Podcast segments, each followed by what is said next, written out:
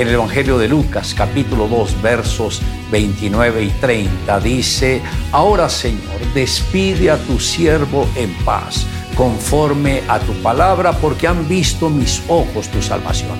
Hoy me gustaría tratar sobre el tema Un encuentro con Jesús. Un día llegó a la congregación un joven de aproximadamente 30 años, su cabello era largo, su vestimenta prácticamente andrajosa y su cuerpo para nada aseado. Reflejaba que la vida lo había tratado muy mal, pero la persona que lo recibió lo saludó en la puerta de la iglesia, lo hizo de una manera muy afectuosa, le dijo, hombre de Dios, bienvenido a la casa del Señor.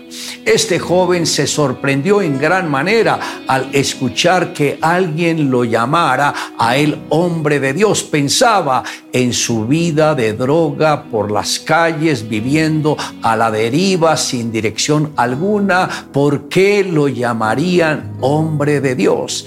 Para esta persona fue el comienzo de un gran cambio.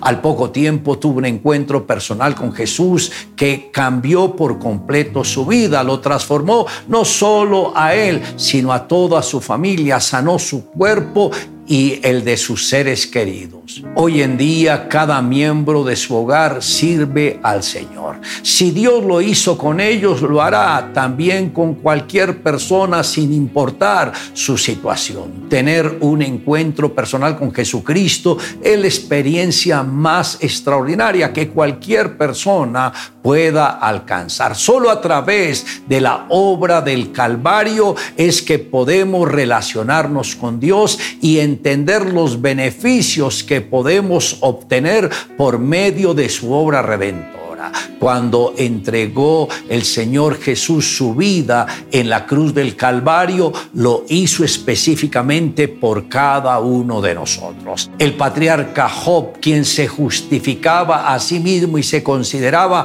una persona íntegra en todos los aspectos de la vida, después de que atravesó por algunas de las pruebas más difíciles, experimentó su verdadero encuentro con Dios y dijo, de oídas te había oído, mas ahora mis ojos te ven. Por tanto, me aborrezco y me arrepiento en polvo y ceniza. Esto está en el libro de Job, capítulo 42, los versos 5 y 6. Moisés tuvo un encuentro junto a la zarza que ardía y que no se quemaba. La samaritana encontró a Jesús junto al pozo de agua. Y el apóstol Pablo conoció al Salvador de manera personal cuando iba camino a Damasco a buscar a los creyentes para encarcelarlos. Así como estos hombres de la Biblia tuvieron un encuentro que cambió su existencia en cada uno de ellos, también nosotros hemos experimentado mismo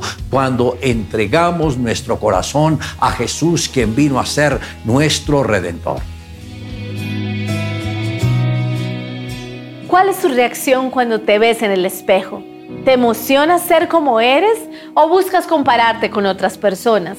Si tu respuesta es afirmativa a esta última pregunta, el desafío que tienes que entender es que Dios te ha creado como un ser único y especial, con dones y cualidades que debes descubrir y desarrollar a lo largo de tu vida. ¿Te imaginas estar en el cuerpo de la persona con la que te estás comparando? Estoy segura que te llevarás una gran sorpresa, porque además de todo lo bueno que hay en él o ella, también tiene sus propios problemas no resueltos, sus luchas, sus momentos desagradables, sus complejos. Y lo más asombroso de todo es que también se compara con otras personas. Parece un círculo vicioso, ¿verdad? Entonces, ¿por qué tratar de ser como otros si Dios te ha hecho singular?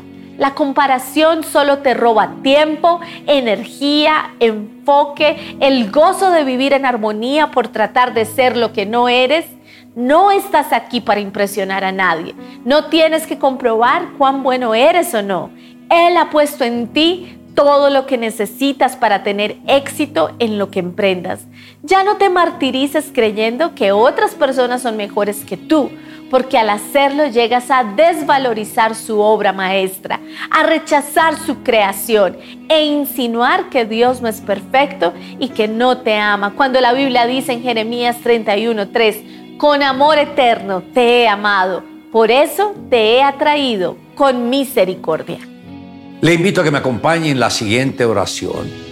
Amado Dios, gracias por la obra redentora de nuestro Señor Jesús en la cruz del Calvario. Señor Jesús, hoy vengo a ti con un corazón abierto. Perdona todos mis pecados. Borra todas mis rebeliones. Hoy creo que tú eres el verdadero Dios y la vida eterna. Por favor, Señor, hoy te pido que perdones todas mis rebeliones, todas mis iniquidades y que venga a vivir dentro de mi corazón. Mira que te lo pido de todo corazón. Te amo Dios en Cristo Jesús. Amén. Declare juntamente conmigo. Ahora Señor, despide a tu siervo en paz conforme a tu palabra porque han visto mis ojos tu salvación.